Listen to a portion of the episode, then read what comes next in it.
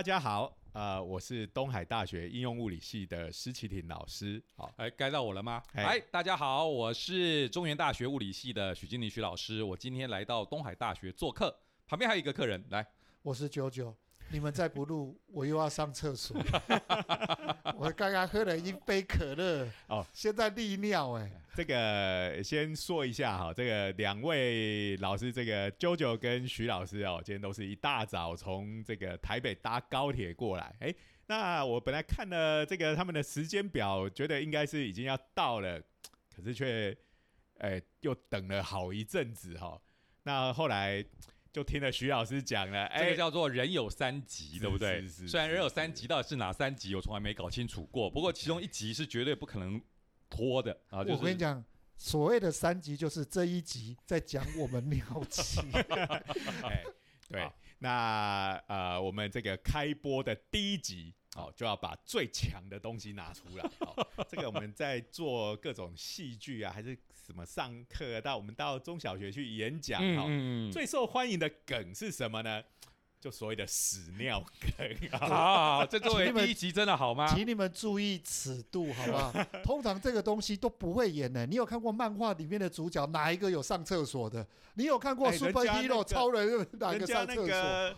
个那个阿拉蕾都是没直接把错便便擦你只会看到那个结果，但是他不会讲说我要去上厕所。阿拉蕾也不会讲他要上厕所。好了好了好了，我们这个今天其实是要讲的，我们真正要讲的不是厕所跟这个屎尿的问题，我们要讲的是很严肃的话题，就是所谓的精准医疗。哇 哎，怎么突然这个气氛为之一变？没错，没错。石老师，我看我还是先去上厕所。哎，上完回来可能这个还 还可以接得上这样。好，那这个什么？为什么有精准医疗这个东西呢？哈，因为我们这个人嘛，总是会生病，对不对？好，那么生病的话就去看医生。好，那医生其实呢，我们也都知道啊，你什么病，大概医生会开什么药给你。好像我们活到这把年纪，哈，大概、呃还没去看医生，大概就已经能够预知未来医生会开什么药给我。我太太连看药单她都可以知道你今天感冒跟给你什么对药。对对对，所以其实就是说，呃，在这个医学这样子，近代现代医学这样长时间的发展嗯下来，好、对于各种疾病大大小上到癌症啊，这个高血压、心脏病，嗯好、那比较简单的像是。这个一般的感冒什么的，嗯其实都有一些很标准的治疗的方法跟它的药物。好，这简直像是我当兵的时候，然后去看医官，无论是什么病进来哈，都给他一样的东西，那就一点不精准，那是刚好是个反例哈。你你要不要想说我们在美国念书，Zero 应该有经验呐、我们去看学校的校医，哦，你感冒啊，来去那个便利商店 买六罐可乐，你喝一喝就没事了，是真的是真的。然后呢，哎、哎因为可乐这个东西本来就是在做感冒药水的时的开发过程中的副产那。我我那个室友就有一天他肚子痛，他也跑去问那个那个校医，校医说你去便利商店把六罐可乐买一买，喝了就没事了。哎、所以这个东西其实就是另一个极端嘛，哦不精，准医疗。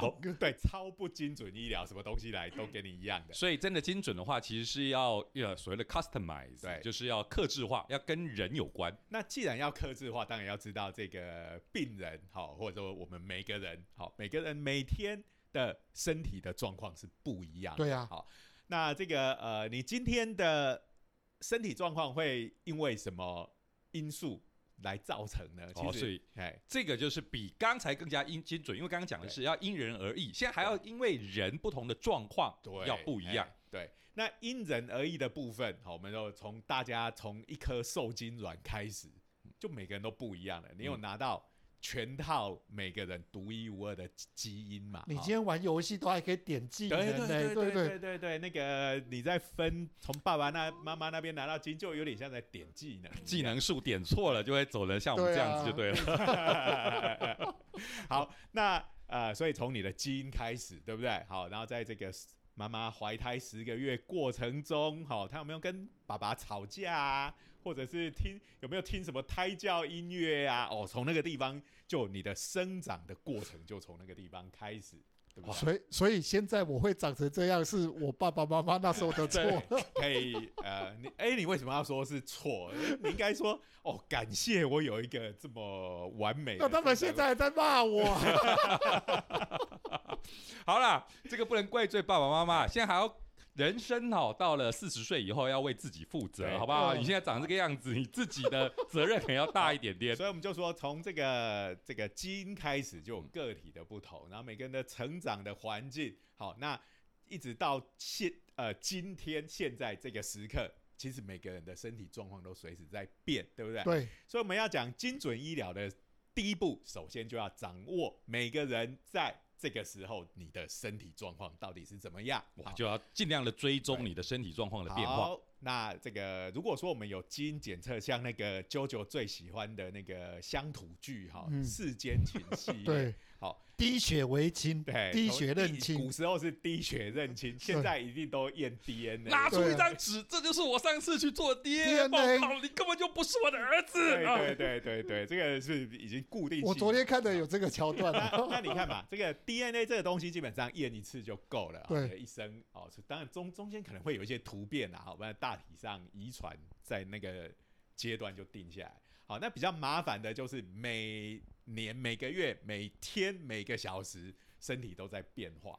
那我们现在要怎么知道这个这个事情呢？哦，我们有定期的健康检查。嗯，说定期其实也是常常是大概是一年一次。对，啊，哎、一年还是像我们这种已经年过半百，哎、我们泄露这个年龄，呃，我们反正我们是一些哎好，我认知。拜托，我们我们的状况是，你的老婆不断的在跟你讲说你要去做健康检查，健康检查，然后一年拖过一年，对，哎，那其实你看，即使是最卖力的，也是一差不多一一年做一一次嗯好，那你今天你去看医生，你身体不舒服啊，调一年前的健康检查的资料，这个其实多少还是有点帮助啦。哈，可能你有一些慢性病啊，还是一些老毛病这样子。好，可是其实它还是不够精准，所以我们希望的就是说，呃，最好是能够在家里你每天就可以量。好，嗯，然后很方便，不需要这种医疗的专业的人员，你也不用跑医院哈。现在要预约健康检查，还要都提前好几个月了。对啊不好，嗯，那确实我们现在家里已经有一些这样子的东西。是啊，哎，没有错啊。像我们在家里有时候你会量个身高体重，那是最基对啊那本的。最基本的像我爸妈也会量血糖、量哦血压，对对好，身高、体重、体温，好，这个是很血压，这个大概就是大家都会有啊。血糖通常就是家里有长辈，长辈好开始有一点。呃，糖尿病或者是血糖都偏高的这种风险要控制好，嗯那血糖这种东西其实就有点侵入性了，对不对？对它他要有一根针滴血，哎真的要低血低血认亲的认亲，好，滴血认糖，对 对对，啊，每每每天手指头要搓搓一下，下这这还真的，哎。这还真的。有点心理障对碍。对对对。不过那个做久了真的是习惯了一开始是有对点恐惧，而且当你这个大家担心糖尿病以后更严重的时候，大家觉得哦，付出这个代价还可以，可以可以，对，那像比较起来，我们每次去医院做健康检查的时候，不是那个抽血一次就要抽个三哦管、一管的，五对对对，因为要做的检查很多嘛，哈，所以其实就是说，希望能够，哎、能不能在我们每天在家里就可以量的这些健康数据，好，可以用很方便哦，不用说特地去改变我们的日常习惯，然后就可以得到很多的数据。嗯。哎，这这这真的很有用。对。这个你想想看哦，我们不太喜欢去做健康检查，就是因为觉得很麻烦，预约就很麻烦了，对，然后挂号也很麻烦哎，接下去还要走走走到那个医院去，哦好麻还有。你前一天啊、比如说前十二个小时不能吃东西，八个小时前连水都不能喝。嗯万一你要做个大肠镜的话，哎呦，又进入屎尿 就要清肠清嘛，肠对就要吃那个泻药，对呀哦在家里哦，就一要拉上个一整天，对，对所以其实非常的麻烦。所以最理想的就是像我们比如说在科幻片里头，像 Star Trek 星舰迷航记》里头，哦，那衣冠超容易的，就是拿一个 scanner 说哇 scan 一下，你就知道你哎出了什么问题。哎哦，对真好哎啊！什么时候这个东西买一个？抱歉，那个就是地科幻片里头的东西哈对，对对，就跟全息甲板一样，到现在还不会出现。所以你讲的意思是科幻片都在骗我们吗，哎告诉我们未来的幻片天未来的梦想。哎，我们科幻总有一天我们要实现。那什么时候要实现呢我们？就先从第一步开始，一步步来啦一步来一步来。哎，我们今天要讲的其实就是一个非常厉害的东西，好，是今年才刚发表的，是这个呃世界一流的有名的大学，哪一间？美国的史丹佛大学。哦，这些大学做出来的东西，我就要特别留意。那个肃然了。起见一下。美国嗯东部有一个佛，西部也有有一个 佛对不对？对。好，这个这个东部是哈佛，西部是史丹佛。而且不但是聪明人才能念，而且要有有钱有钱人才能念。好啦好啦，我们这都都是不够有钱又不够 不够聪聪明，在这边酸人家我们只是去那边参观哎我好歹也去里面参观过对哎。对对，那那 Zero 还以前念那个学校的隔壁邻居，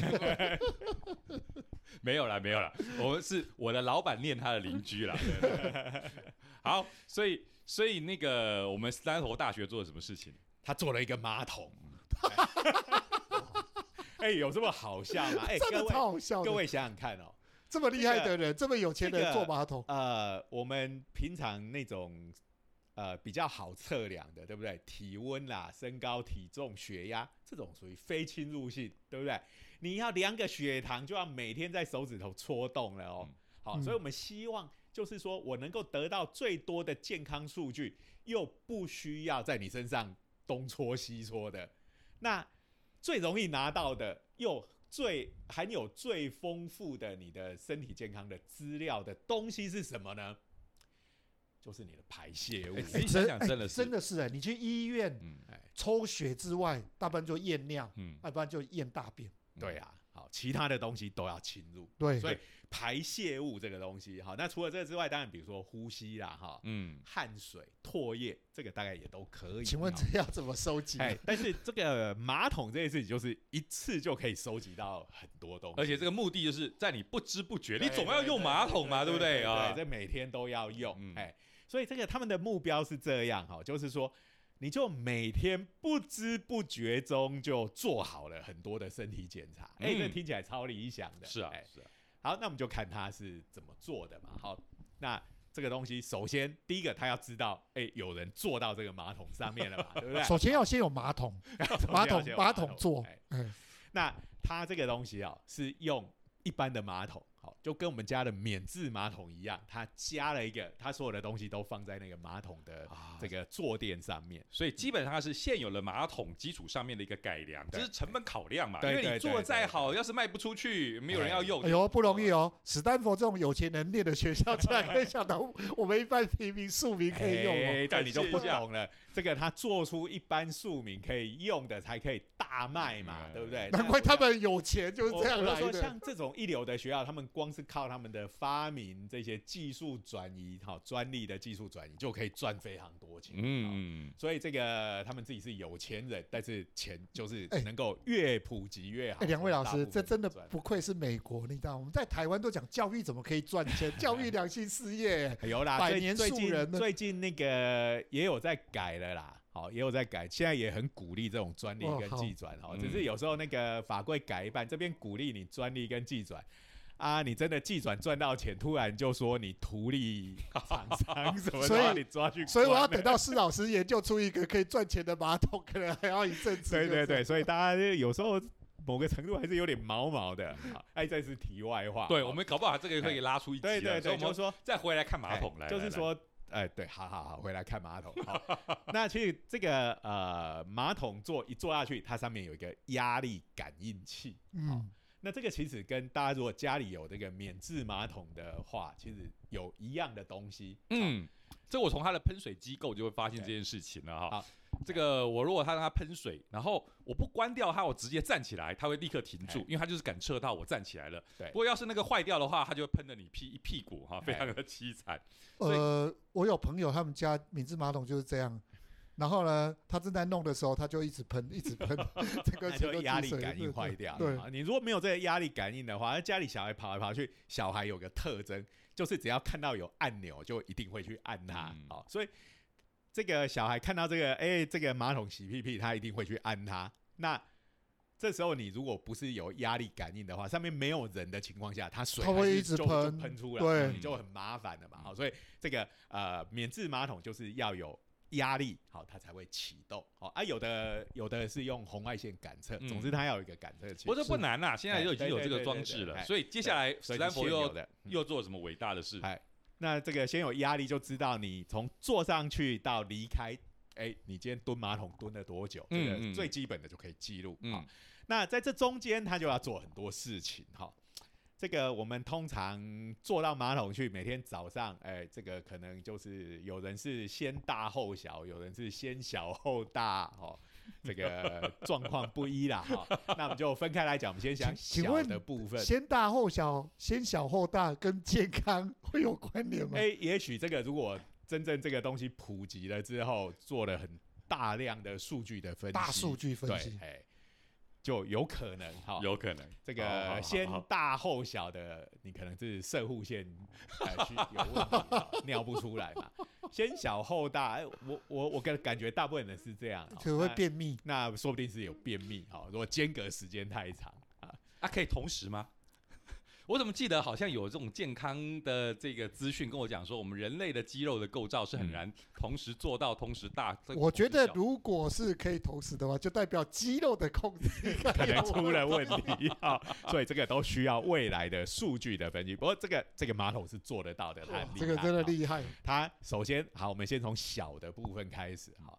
它呃在马也是马桶座的这个某个位置上面，他放了一个这个红外线的被动式的红外线的侦测器，就是只要有东西开始从马桶的上方掉进来，呃，它就会启动这个装置。嗯嗯，那启动做什么事情呢？好，它它那主要是侦测小便。好，那首先先很抱歉一下这个关心性别问题的朋友，好，因为我们知道男生跟女生小便的方式是非常不一样的。对好，那他们这个概念版的测试，好是先做了男生版，好，嗯，呃，没有做女生版，好，不过如果要商品化，一定是要两边两个都可以都都要做得到。好，我们先讲这男生版，好。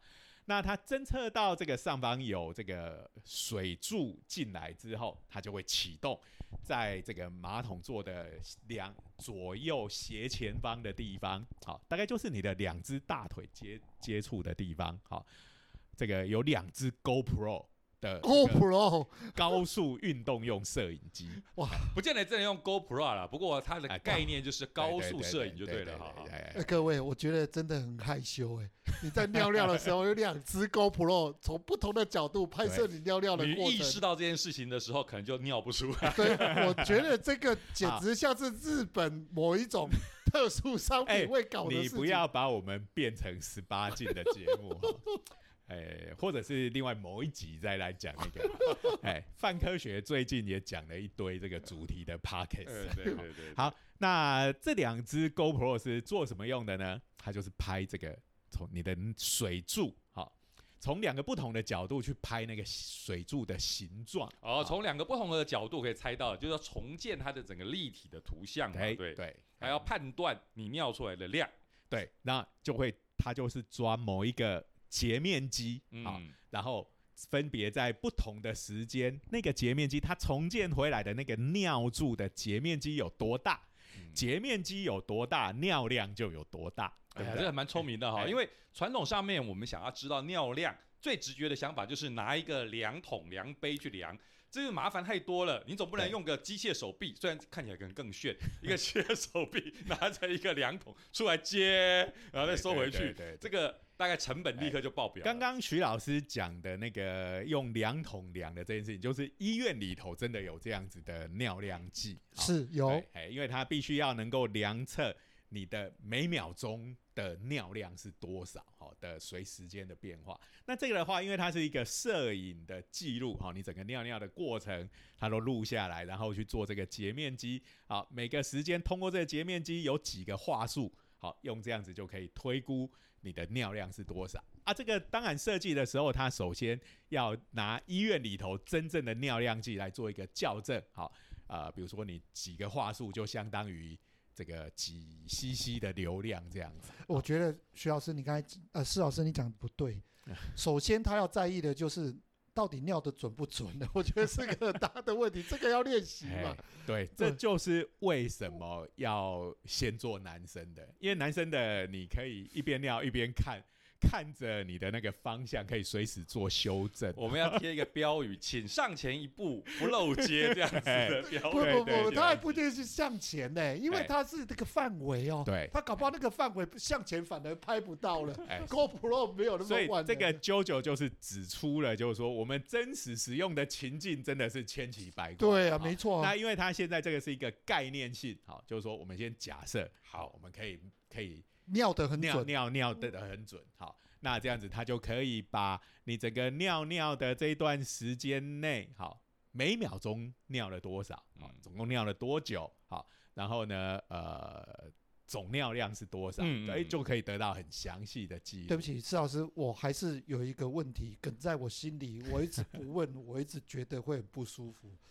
刚刚你有提到说这个是先设计男生的，哎，然后也说啊，马桶座要启动，它有一个这个压力感测。嗯问题是男生尿尿的时候，第一个会先把马桶盖、马桶座整个掀开、你哎，讲的一点也没那那这样子怎么感应启动这整个马桶座？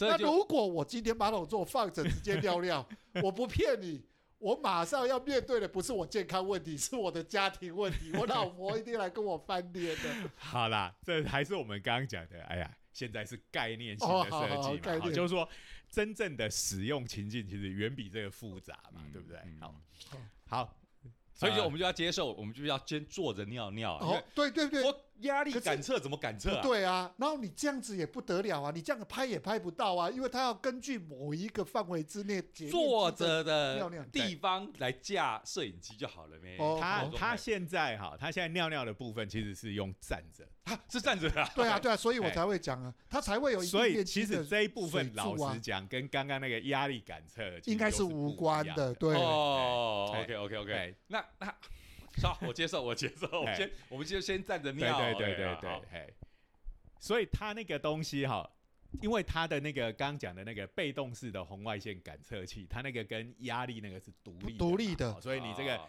男生纯尿尿的话，它还是可以抓得到。它就是有那个侦测，那个有有一个东西掉动下来。态侦测就可以了对。对对，哎，好，好，那呃，好，总之是这样子，哇，好像有点哎自暴自弃。好，总之是这样子。对对对对哎，就是说，呃，我还是再强调一点，概念上可行。好，因为接下来要讲的，就为什么我我说它是站着尿的，因为接下来就要做化学成分的分析了。嗯嗯嗯好，那呃，我们在身体检查的时候验尿很，其实就是做这种化学成分嘛，哈，你的呃，比如说你啊、呃尿液里面有没有血球跑出来啊，嗯然后各有没有蛋白质在里面啊，有哪几种蛋白质等等，或者说你的尿糖，哈、有各种不同的这个化学的检测。嗯，那它这个检测的方式是什么呢？好，它是从这个哎，我们那个洗屁屁的那个免治马桶，它不是伸出一根水管吗？水管对，它就是那个伸水管的那个机构，它上面放了一个试纸。嗯，好那这个试纸上面分成十个格子，是不同的化学成分用的试纸。嗯，那它用的原理就是这个尿液里头如果有它对应的，比如说某一种蛋白质，好，它的含量它就会在颜色上面有不同。好，嗯嗯就跟我们小学生做那个石蕊试纸在测酸碱性一样，这个上去就会变色嘛。嗯，嗯，这个如果没记错的话，女生验怀孕是不是也是类似的？，对，她那个试纸，试纸也是用尿液嘛啊，但是它对那个是出来就什么一条线、两条线的。对对对，因为我没有怀孕过嘛，对所以我当然没这个经验嘛。报报告施老师，我觉得这个难度又更高了。现在人不只是要上前一步，尿要尿得准，对，现在还十个要很均匀的撒在那上面呢，对对，所以这下真的就是打靶了。嘿，所以我这个你就知道为什么他先做男生的，好，就是说我们眼睛可以看到这个轨迹嘛，哈，哎，这里没有中，赶快稍微移动一下，好，把它十个格子从头到尾好好的扫过一次。这个这个很青春的，这个很像是我们高中的时候会在厕所里面男生在那边玩。这个这个好像是用到了那个男性的心理弱点哈，因为听到因为有听说过，就是有一些这种小便池上面故意啊会有有一个那个苍苍蝇，苍蝇对对对去射那个标靶。因为男生就是贱嘛，对不对？对啊，就是想说我爱玩啊。对对对，我就要射那只苍蝇，对，这样会射的很准，他就不用担心。所以所以他那个试纸上面可能就要放着十分、二十分、三十，就是你你这个全部都十个都射中，它前面就会有一个对对对对哎对对对，整个马桶座就会闪灵光。哎有这个五彩炫光 LED 跟那个电竞的那个笔电一样，好啊，这个这个很不错。然后会响音乐，噔噔噔噔噔，哦，所以根本就不是什么不知不觉的侦测你嘛，就 然后都会对每天都有一点点小小小的乐趣。哇，早上我今天一百分了，因为我十格都尿的很准。哎、我们可不可以把这个 idea 卖给史丹佛？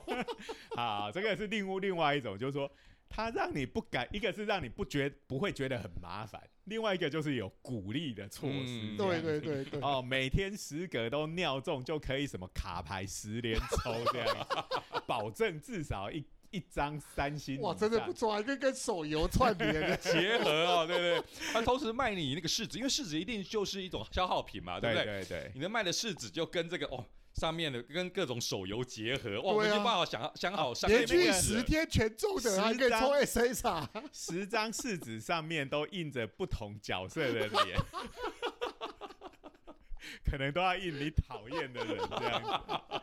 哎，那大家可能会觉得，哦，那那个柿子这种嗯尿尿滴在上面的柿子，一定是一次就要丢掉嘛？那不太可能重复使用嘛？哎、它它是全自动。我可不可以再问一个问题啊？那请问那个柿子，然后呢？你总不会叫我自己去试那个柿子哎对，有点换吗？恶心，对啊对不对？好，嗯它那个是里头有一个这个装的马达的机构，哈，嗯，柿子呃伸出来，嗯尿完了之后就呃又缩回去，不过是缩到另外一个另外一个空间去，那空间配置了第三支的摄影机，好，嗯嗯哦那就会拍摄这十格柿子的照片。好嗯，那我们来刚刚讲分析这个根据成分的不同哈，以及含量的不同，好，它就会有颜色上会有差异。嗯然后它就会这个进到所谓的电脑视觉，哈，这个也是现在很红的 computer vision。嗯好它不过这个相对简单啦，对啊对啊你这个照片进去，它就直接把你分 RGB 好三个原色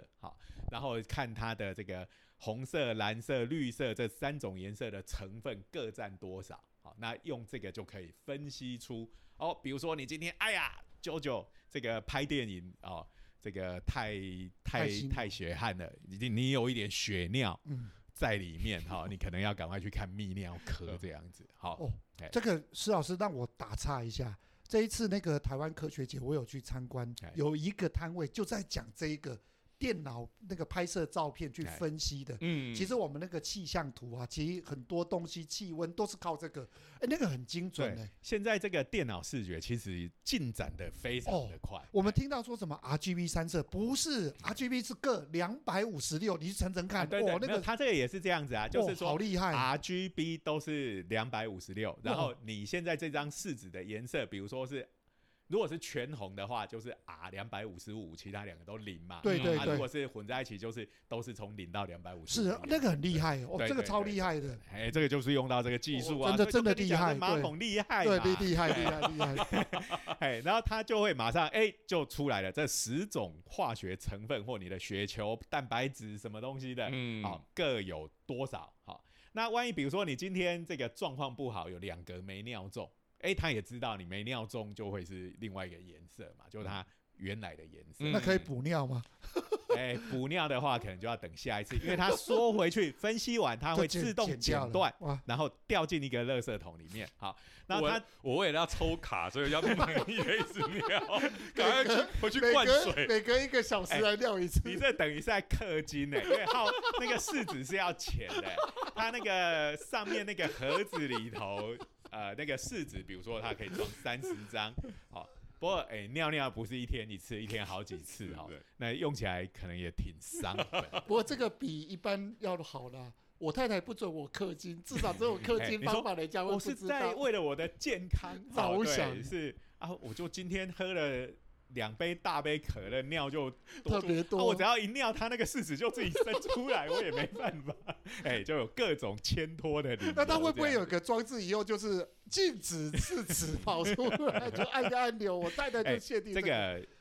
这个可能就会失去这个健康检查的意义，因为哦你就扭曲了这个实验数据。哎，我觉得是一开始他跟手游搭配就是 好好好这个是我们的 idea，不是斯坦福真的这么做。好啦，好，所以这个尿尿部分其实资料蛮丰富的哦，对不对？你的尿尿的这个次数、呃时间、流流量、流速，还有十种的这个、呃化学成分的检测。包括他十个尿不重，他有讲过你膀胱是不是无力嘿嘿了？嘿，这个瞄准能力好 有有有差好嗯好不不要再讲这个接下来要讲我一直想办法要把这个变成十八禁的节目。所以是指这个拍摄完以后，然后就把它丢到垃圾桶它会自动的，就是就是就是抛弃它它有一个盒子在那边嗯。那但当然你每隔个几天哈，你的这个试纸的存量用完了，好，那你就要去把旧的倒掉，然后补充新的。乍听有点麻烦，不过仔细想想，其实就跟我们买卫生纸一样，你要一样啊变成一个习惯，变成我们这种呃，因为它搞不好以后可以连接到直接丢外面的垃圾桶啊那样。会那样会比较好。对对对不，然你想想看哦，这个一个一，比如说用一个礼拜份，上面都沾了尿尿的柿子，放在那个盒子里面闷了一个礼拜，然后你要去清，理把它一拿出来，哇，哎，这个想来就有点点恐怖，我们不要再想下去了。，所以这个东西最好它是能进外面的垃圾垃圾是桶哎，嗯对，对没错，好，好了，概念性，概念性概念性哎概念性实际上要解决问题真的太多了。我觉得他首先要解决是我太太的问题。哎，再来就是更敏感的了，就是便便的问题。嗯，那它主要的化学的量测是集中在尿液上，因为尿液的好处是它是一个呃比较澄清的液体嘛，好、嗯那沾到呃就刚切掉而且我丢进去而且你知道吗？一般人也会觉得尿尿似乎比较干净哎。你看以前不是还有一种叫尿疗法，就早上起来先健康，有为了健康有有有有有有有他说尿是最干净的，跟你讲，我结果肾跟你讲，那个尿疗法不是你说的这么简单而已。哦好，那首先每天早上第一泡，对对对啊对对，我印象，我最浓的最新鲜的部分不是先喝掉，好，拿个棉花棒粘起来，要先眼睛，我的天哪先弄一弄，好，然后才那个。施老师是你害这个节目变得十八禁的，不是我。我要声明一下，这这不是我做的，这是我念博士班那时候，就是就是那个时候正流行啊，啊我们有同学哎身体力行，哇，非真的啊把这个细节讲给我听，我才知道说哦，这个学问很大。哇，这二十年前的事情呢，现在的听众不晓得还知不知道啊我我我相信现在可能还是还有这个还有啊，我还有听到啊，还有听到我还我只记得一件事情，就是说。他们还有推荐，如果你嫌你自己的尿液不好喝的话，你记得在前一天要多喝一些金桔柠檬，这样你的尿液就会有这个金桔柠檬的味道，你就会比较容易喝下去。以最近来讲，可能蜂蜜柠檬 是更受欢迎。要不要加珍珠啊？太过分了，你们！好好好好，所以这个尿疗法的故事，我们先告一段落。对对对对好，那如果说我们今天这个便便呢，也要做化学检查，哈，在医院健检便便也是有做化学检查。哦，有有有有，那个他，那你就得要挖一挖一块起来，放进一个试管里面。它也是要先把它变成液体，再下去分析。这个以一个我们家里的马桶来讲，对他来讲，可能第一个太过复杂，第二个它产生出来的废弃物，如果也是跟假如做得到，跟刚刚一样，收集在一个这个收纳盒里头，嗯哇，这个亲的人大概都会觉得非常的痛苦。可是你这个如果也是让尿液那个试纸一样，也是排到外面垃圾桶，而且连尿都还没做到嘛。哦，说的哎是对对对对。那那所以后这个他们现在呢，现在这个版本就这个便便的部部部分，它只做外观上。啊，真是可惜了，哎我还是很偏好有一只机械手臂伸出来，哇啊，然后帮你挖。其实仔细想想看，如果机械手臂可以伸出来帮你挖便便哈，来分析便便，他干脆这个机械手臂帮你擦屁股，搞不好也可以做到。哦，这个我觉得徐老师你口味很重哎、这个就要进入这个 JoJo 的领域，对啊恐怖片，对啊，，口味很重哎、真的。那个日本的那个鬼故事不是就有厕所你那个会伸出一只手哎、拜托你托们一。定要往那方向想。问题知道？我小朋友，我小时候就是家长都这样讲，害我在厕所都不敢蹲太久啊，，就形成这个 trauma，创嘛的创伤哎我。们日本动画里头哈有一个叫《扰人 Z》的，大家还记得吧？以前有这个作品啊，就是躺在那边什么都大有克洋，对呀，哎，大大有克洋最近的神作，不对？啊，阿基阿拉 k 啦，修复版今年才刚在戏院上，就是对。这个戴尔克洋的 idea 嘛，就是老人 Z，他就说意思就是说老人来开机器人。那当然，故事里头一开始老人就是在一个哦智慧化的这种医疗设备，直到他后来暴走了，变成机器人。那这个医疗设备其实是帮他把屎把尿啊哎，所以这是男人的浪漫，有没有？有一个机械手帮你做各式各样的事情。男人，男人真是愚蠢到一个不像话，做一个机器人在那帮你把屎把尿。好好，那是未来哦，我们回来，现在做不到，现在那很重要的就是，这是机械手背一定还要能会自己去洗手，他自己不然用免治他马桶弄那个喷他弄了半天，结果你要去帮他洗手，洗手这个，对啊，这个也是挺恶心的。好，好，所以我们就只用这个呃外观来分析。好，那它分我们外观能看得出什么呢？欸不过这真的有道理啊，外观真的有时候你看到外观就知道你最近肠胃好不好。对嗯，哎，其实有时候去看这个医生的时候，医生还会叫你拍照片去嗯对，那医生哎会问你哦，啊，你大便是怎样？是整条完整的吗？对，嗯那是不是有像小羊便便一颗一颗的啊？哎，九九，你这就讲到重点了。哎哎，这个医生呃不会跟我们这种非专业人士讲，事实上这个东西是有个科学的基准，嗯，叫做 Bristol Stool Form Scale，哇，任何东西用英文来讲，听起来就很威哎。拍照诶，一周围给我下面做布里斯托便便形状量表。好，那原因是来自于他这个开呃定出这个标准的是在英国的这个布里斯托大学。是的，布里斯托大学的便便是比较标啊准。不是啦，他们也是为了医学上的需要嘛，哦嗯，什么东西都要科学化，要量化。哦英国人他就是哦从第一集到第七集，好，第一集就是刚刚九九讲的小羊便便，好，哦，小羊就是小颗小颗粒状，然后都很小，然后就是会比较干、比较硬这样子。啊，感觉让人有点跟便秘的对对，这就是严重便秘。便秘哎，对，那这个东西哈，就是他说，哎、有点像那种核果类的食物的形状，花生啊、核桃啊。我心里一直在想，他为什么要做这种比喻？以后我吃这些东西的时就有候，抓嘛。对对对对。可是后来我在跟学生讲这个事情的时候，好，因为他他在这个论文里头全部都贴照片在上面，贴上课贴那种照片哦，大家看起来。心里都不太舒服嘛，好，所以我真的就我改贴一张花生的照片来代表。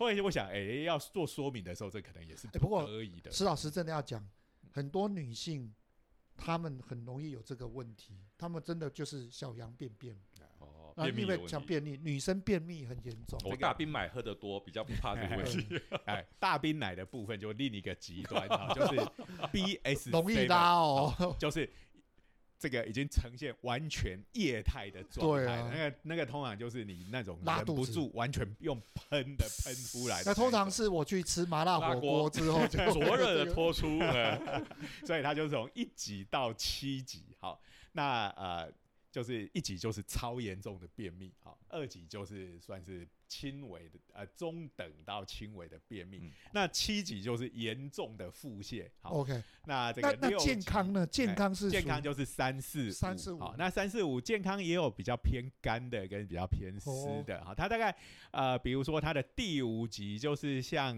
双麒麟这样子的东西。好好好好，哎，这样它让我以后吃双麒麟就请问施老师。你是打算让我们对所有的食物都就你这是哎减肥课对？那另外一边就比较偏干的，好，就是像烤地瓜这样子的东西，哎，有你还继有续成型，耶？但是有些微的哎裂痕这样子。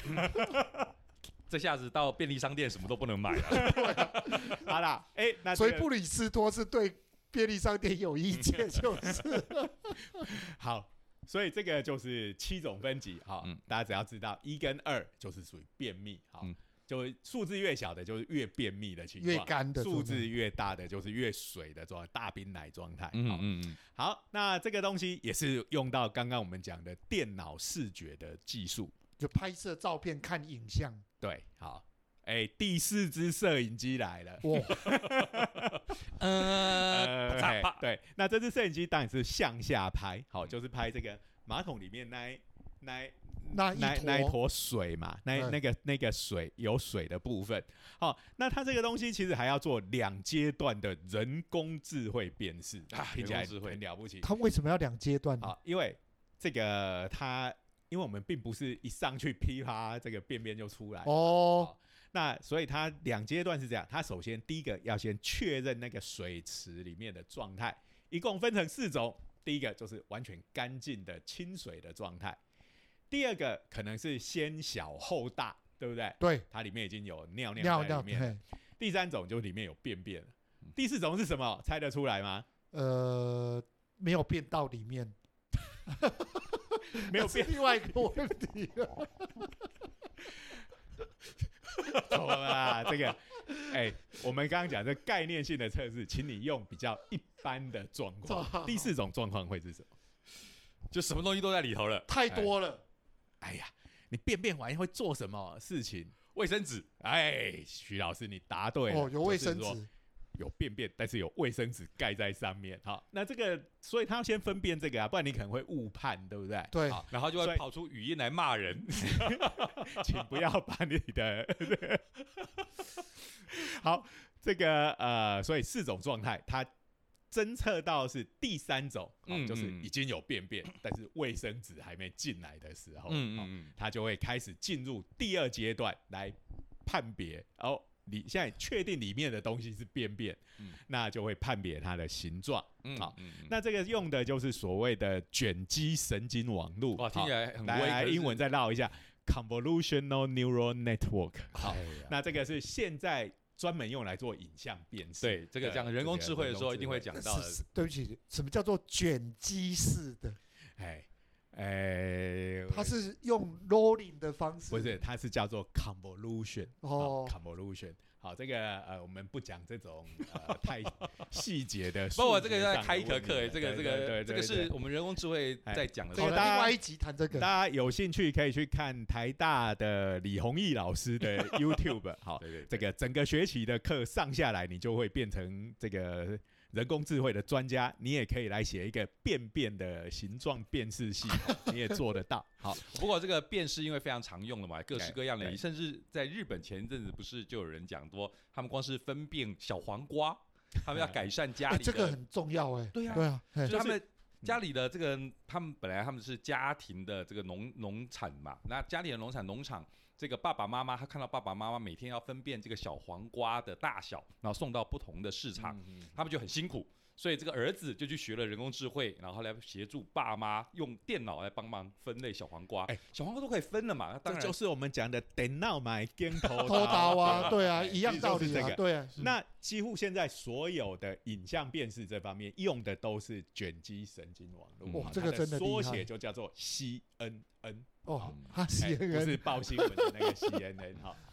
这个你去现在 Google 搜寻 CNN，搞不好它的排名已经在比新电视电视网还前好面了，哦，好，那所以那这种东西是叫做所谓的监督式的学习，哦就是你要先教它，电脑是需要教的。哎那人工智慧也要嗯经过学习、对训练。但这个其实也是大数据的一种，对它就跟了对对对很大量的资料去做分析啊。像我们如果去学这个人工智慧影像辨识的第一课，好，就是比如说你要分辨，我给你两个种类的照片，一种是猫的照片，一种是狗的照片。我嗯们知道现在台湾哦，这个阵营分裂了的很厉害，好，猫组的跟狗组狗的主哦，这个势不两立这个，对抗简直比蓝绿对抗还严重还多。好了，对，哎，那这个东西就是你要程式写好之后，你就要准备这个一万张哎猫的影像，一万张狗的影像，然后就喂进去程式，这个叫所谓的训练。好，嗯嗯，那训练好了之后，你再拿他没看过的猫或狗的影像喂进去，它就会告诉你，哎、这是猫，这是狗。好，以这样子的题目来讲，哦，这个辨识度可以在百分之九十九以上，嗯，是真的非常厉害。好。但但是这个是很限定的不过状况下，不过我们应该要想到一个问题，就是哎猫跟狗的话，在网络上面应该就很多图片可以拿来做训练了。便便的图片哪里来啊？对，而且啊，谁没事去你拍便便啊？你要去训练这个机器，你一定要先你训练用的那一万张，你必须是已经有答案的。这一万张是猫，那一万张是狗，对不对？所以那个所谓的这种监督式的学习，一定前置是人工作业，好，就是要先在上面做标记，好，这这张照片是什么，那一张是什么。那我们这种现在就是要把所有的便便分成七个种类嘛，嗯，好，所以就也要有很不幸的人，好，他可能就要去看大量的便便的照片，哦，然后去帮他做分类。哎、这张照片是属于一二三四五六七的哪一种？哇，这个人做完这个工作应该就职业伤害了。嗯哎、倒也不会。好 世界上有一种很适合做这种工作的人，好，叫做医生。哦，我对医生生真的很伟大充。满医生，了敬意你看我们刚刚讲到了嘛，他都要叫我们回家拍大便给他看对了，真的是辛苦。所以这对他们来讲，哎呀，小菜一碟嗯好，所以他们找来了两位医生，然后看了一万张，真的是哎不知道看几张啦，反正要看的越多，就训练的嗯越准，这样。哦，那为什什么要两个医生呢？呃，因为这个东西是主观判定嘛，啊好，所以不像猫跟狗会标错的，应该蛮少的好、啊，便便。的确，两位医生的标记会差一点点，好，因为他那个东西有一些灰色模对啊等级这种分类？不过大体上是相当一致的，好、嗯那只是有一些会差一级这样子，哈，哎，每个医生对便便的偏好有点不太一一样。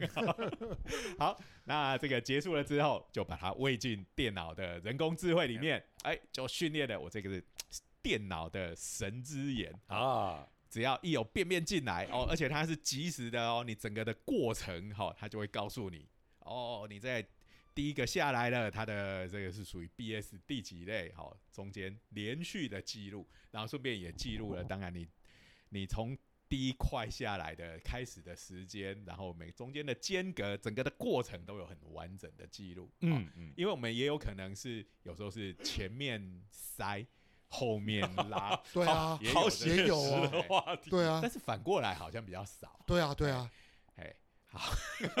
因为拉就一直拉到完。稍稍微有点讲不下去了，这合理吧？我们前面塞住了，然后 对对对，好后边一泻千里对这样子，对。对哎，那我可不可以问一下后面很，难，后面应该他会一直拍吗？一直拍啊。一，直拍？哎，然后就是拍到结束为止这样子，好，那结束他怎么知道结束？哎，进入第四状态，卫生纸下来了，哦它就结束了，好。哎、所以它那个不附洗屁屁啊，因为洗屁屁有时候就不必用 对啊，我觉得应该要加附这一个啊，对，加附这一个就有 啊，它被拿去做试纸了嘛？哦哎、那再生一根就好了，做生两两根啊就好了。啊，不然它有 A B 面啊，柿子就生 A 面，然后它转个过来就可以喷水。好好好，这个都是下一下一步啊，因为概念上这个可行嘛，好，嗯那只是把两个东西做在一起好好，。施老师，我有问题了。哎我们家马桶又不是我一个人在用，哎、对，这个马桶这种东西是家里对啊，家里都在，用啊，那他怎么知道我我是所以有？身份辨识嘛，对不对？刚才啊压力展感展展检测啊，压力是一个这个可以当做的来源，因为我你说像我们量体重吗像？我们家里的体重计哦，嗯其实它就可以从我们的体重去猜大概是家庭成员的哪里。不过要是体重非常接近，就可能那很难猜。我对不起啊，那这个一开始又要先输入了嘛？哎，对对？但我我今天量体重一开始用大概免不了是得要输入的啦一次对对对，哎对。那不呃，过所以的确，嗯体重上面的辨识是不会非常精确，也可能造成误判。嗯，对啊，对啊，这个辨识度不够好哈。那现在呃我们、我可不可以嗯问一个问题？他拍我们屁屁了，可不可以从屁屁里面直接去做 身份？我们还没有拍到你的屁屁，好不好？现在现在哦，他拍便便而已，对有一个便便是往下拍的嘛，好，所以还两个这个高速摄影是是拍尿尿的还、有一个是藏在里面拍那个试纸的嘛。好啊，那没关系，那就第五个摄影机拍屁屁。这次你猜中了啊就拍屁屁。这个呃，他们本来的设计是这样，好，在那个水箱冲水的把手上面做一个指纹辨识，好，指纹辨哇识这个这个这个就是用到现在的科技。对刚才所有的可是这个很落后了，我买的 iPhone 现在都没有指纹辨识了，对对，它都用 Face ID 了嘞，对吧？没错吧？哎，请问那个马桶，你进马，你进去上厕所的时候，会先把你的头伸进马桶 所以我就说嘛，不要拍脸嘛，拍屁屁啊！那对，这是你讲的。这个一开始做指纹辨识，但指纹辨识就是呃，它的问题是在于冲水这件事情是我们上完整个厕所之后最后一件事情。好，那他们是希望说，哎、这个人一开始去的时候就知道是谁哦，后他他这个马上在做很多资料的分析上面会有帮助。好，嗯先呃，就是第一步就先辨识出身份。好，所以呢，就是跟我们的指纹是独一无二一样，哈，每个人的这个菊花呢，好它的这个菊花纹，哈，这个真的是给舅舅老师这个说中了，对啊。拍你屁股就对了。对对对，就所谓的肛纹，我早就知道斯坦福大学这一次真的玩的很重口味，便便拍了，尿尿拍了。哎我说他哎屁屁不拍，我实在是不相哎信不。过这真的是很赞的一个 idea，它又是人类哈拿来作为身份辨识的一个新思路。你看，我们看到以前我们看这种呃科幻片啊，或者是谍报片啊，你要这个瞒过我们的门视禁，网膜，哎，视网膜扫一下视网膜，然后这个如果要有人冒充，我就得把那一个啊、人的眼珠挖起来去蒙骗嗯那个，那个动作片、谍报片很多这样演。对呀、砍手指啊，挖眼睛啊，指纹证辨识就砍手指，对哎呀、那现在辨识就挖眼睛。那那现在这马桶辨识了吗我？用马桶辨识，你看你怎么样？你把我屁股我我感觉到这个这个的 idea 感觉是蜡笔小新 会会出现的桥段。我们美国总统搞不好为了安全就用这个以后这个发射核弹的装置，直接在马桶，报告总统先生，麻烦你坐在这个马桶上面，你们也太生活化了。哦，哎，不过这个智慧马桶的确是这样的设计嗯，好、就是利用肛纹来辨识身份，哈、每个人的这个肛纹独一无二，好、那这个东西其实它要验证它的有效性嘛，当然就是有找了呃这个十几位的受试者，哎。真不愧是在美国，就可以找到足够的人愿意来做这件事情。从刚才的尿液的检测尿量，好，然后这个大便的形状、肛纹的辨识，好，他们就是每个人就使用这个马桶，用个几十次，这样建立了这样子的这个呃实验的资料来验证这个概念真的是行得通，哎，所以这就是这个超厉害的智慧马桶，就是这个样。我觉得这智慧马桶应该只有磨铁业者会直接采用，实在太重口味了，到处拍，哎呀，尿尿也拍，便便也拍，肛门都拍了。磨铁业者才会造成大家的疑虑。你有这么东西在拍，对呀得哦，隐私你这个只有那种什么 S 叉 D 的 那种业者才会去用吧？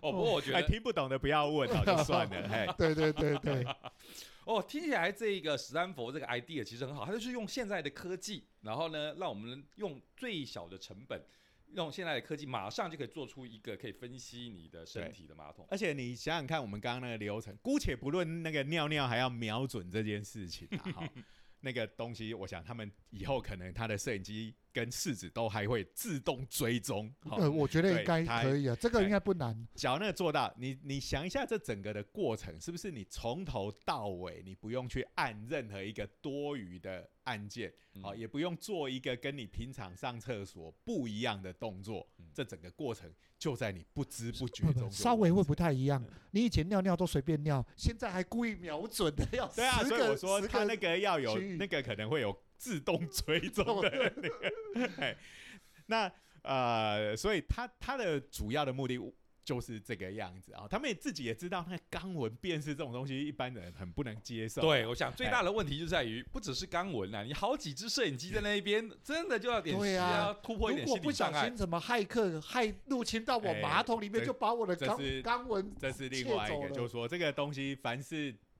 呃每天这样固定这种很隐秘的个个个人资料，好，对它就有外泄的危险。通常我直接想的话，如果你这个出来的检测出来的数据，如果真的有参考价值，一定是大数据嘛，一定是跟很多资料库里头做比对，所以很可能就是个连线马桶。当然啦，那先 是个连线马桶当然就会担心这个资料的问题。而且它它它就上云端，他这这篇论文就有讲，他资料就上云端。如果搞不好，你这个还可以跟你自己的家庭医师直接做联系，对还可以通知家庭对医师。目的就是这样。嗯我们一开始讲精准医疗不就这样？对啊，对啊，对啊，你今天去看医生，医生马上就把这个资料就拉下来。嗯哦，你最近怎么样？怎么样？怎么样？哎而且而且说实在，医生还问你说最近有没有便便，你搞不好都还不太记得你什么时候便便哎。但是有这个资料，我们。常常碰到去看医生的时候，医生问我们一些问题，我们自己不自己都不知道，大答得因为你每天日常生活中在做的，你已经习惯，所以根本不会记忆它。这个就是说，在你不知不觉中，这些东西都留下了你的足迹。对，哎其实不不是足迹，比较像就是小狗画地盘 的那种迹，人做过必留下尿迹。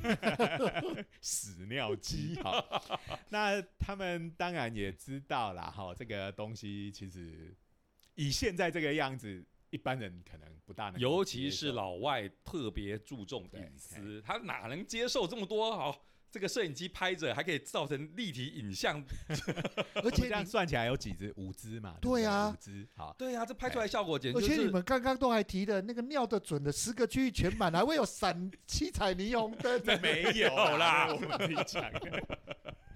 不过这么多摄摄影机哈，就让我联想起，然后以前看那个骇客任务啊，他要建立那个演员这边散子弹的哦，全子弹时间啊。对对对嗯对，他就是用很多摄影机啊，对啊然后对啊对建立起你的立体影像啊，对，所以以后哈、这个这些摄影机就可以建立起你整个尿尿的立体影像，虽然可以拿来干嘛就请问这道。要干嘛？我觉得徐老师你讲的都很重口味啊，一直往那十八禁的方向不过我的意思是说，这么多摄摄影机，这个老外能接受吗？这个斯坦福那边怎么办？哎所以他们自己也有针对他们就近，好，在他们学校附近的社区做了一些这个问卷调查。哈嗯嗯，那不过他们当然也知道啦，这个会住在史丹佛附近的人不能代表全世界。对啊，因为大部分都比较所以他们也知道哈，他们天龙中的天哎，龙，天龙通常在天龙，他们那个呃，比如说大学毕业含以下，好，大学就是没有研究所学历的，只有百分之十左右。对啊，那一边的大部分都是精英中的精英、啊，对对对，都都是跟学校有有关的，的，然后他们知道这个东西跟老师支援学生跟教育有关，他们一定会比较接受度高一点。大家都觉得好好玩哦，OK，确没问题。实是这样子，接受度意外的高，超过百分之五十。对，那他们就也对于各个不同功能的分项下去看那个接受度，哈，大家一定猜得出来，最不能接受的就是是说哪一个拍肛门啊，肛门对啊。然后总体来讲，好，接受度最高的是哪一个？试纸喷试纸，没错，差别在哪里？好玩呐、不是，哎呀，没有 七彩霓虹灯 又要出来了，试纸哈。欸，差别在于有用到摄影机跟没用到哦摄影机。好，试纸严格来讲也有用到，可是那是在内部，它只拍那个拍着自己的，哎它，它并不是一个向外拍人的镜头。好，嗯好，所以这个就是我们今天讲的这个能帮大家做到精准医疗的智慧马桶，而且成本低廉，然后。用的时候几乎感受不到它的存在，才怪嘞！五支摄影机，对，五支摄影机嘞。哎，如果我们台版的还加上 LED 七彩霓虹灯，试纸还加上手游免费抽，我跟你讲，十连抽必中 SSR 一张哈。哎，所以我们也知道了哈，这个这个是一个非常新的研究，今年四月的时候发表在 Nature Medical Engineering。哇，不得了啊我们就知道这个 Nature 系列啊，这个期刊的名字如果是从 Nature 开始的，嗯。我们在学界人就会膜拜它。对，对对对，我们常常讲，在学界里头，你只要发了一篇跟 Nature 有关的，哎，学校就要开始召开记者会开记者会，所以说不定科技你看看嘛就要到科技部去了 Nature 有什么了不起？马桶这种文章都能上对 Nature 啊，了。对啊，好，那这个真的是贴非常贴近我们生活的一个研究。嗯那但是呢，我们也从在这里也知道，就是说，呃，一个新的科技的产品从概念好。到进入我们生活中的产品，其实还有蛮长的一段路要走。嗯嗯哈嗯嗯，那这个隐私权怎么解决？哈，资料的安全哈，以及这个摄影机的心理障碍要如何克服？哈、嗯这个都是未来大家我们要面对的课题。呀呀呀呀哎、，最后结尾结的好严肃哦。明明就是一个哎屎尿梗的话题嘛。没办法，我们呢既然没有装七彩霓虹灯在上面，我觉得这个东西就会很严好肃的。，那我们今天的这个节目结束，我们就写封信去给斯坦福大学，好说嗯你这个东西。虽然有很多心理障碍上的障碍，但是你如果加上游戏的奖对励，哎、对对对可以就可以要加 incentive，他大家就会鼓励来用。对对对不但七彩霓虹灯，还加 SA 手游卡，看他们这个专利卖出去的时候，我们也能抽点成。没错，哎，感谢了，好感谢。那今天我们就到这个地方喽。好，好我是东海大学应用物理系的施启林老师。我是中原大学物理系的徐静旭老师哎，我是九九，好，那我们就下次见喽，哦，拜拜。祝大家这个上厕所多顺畅。哎，对有畅霓有七彩霓虹灯，可以抽到 S S R 卡。哎，好好，拜再见，再见拜拜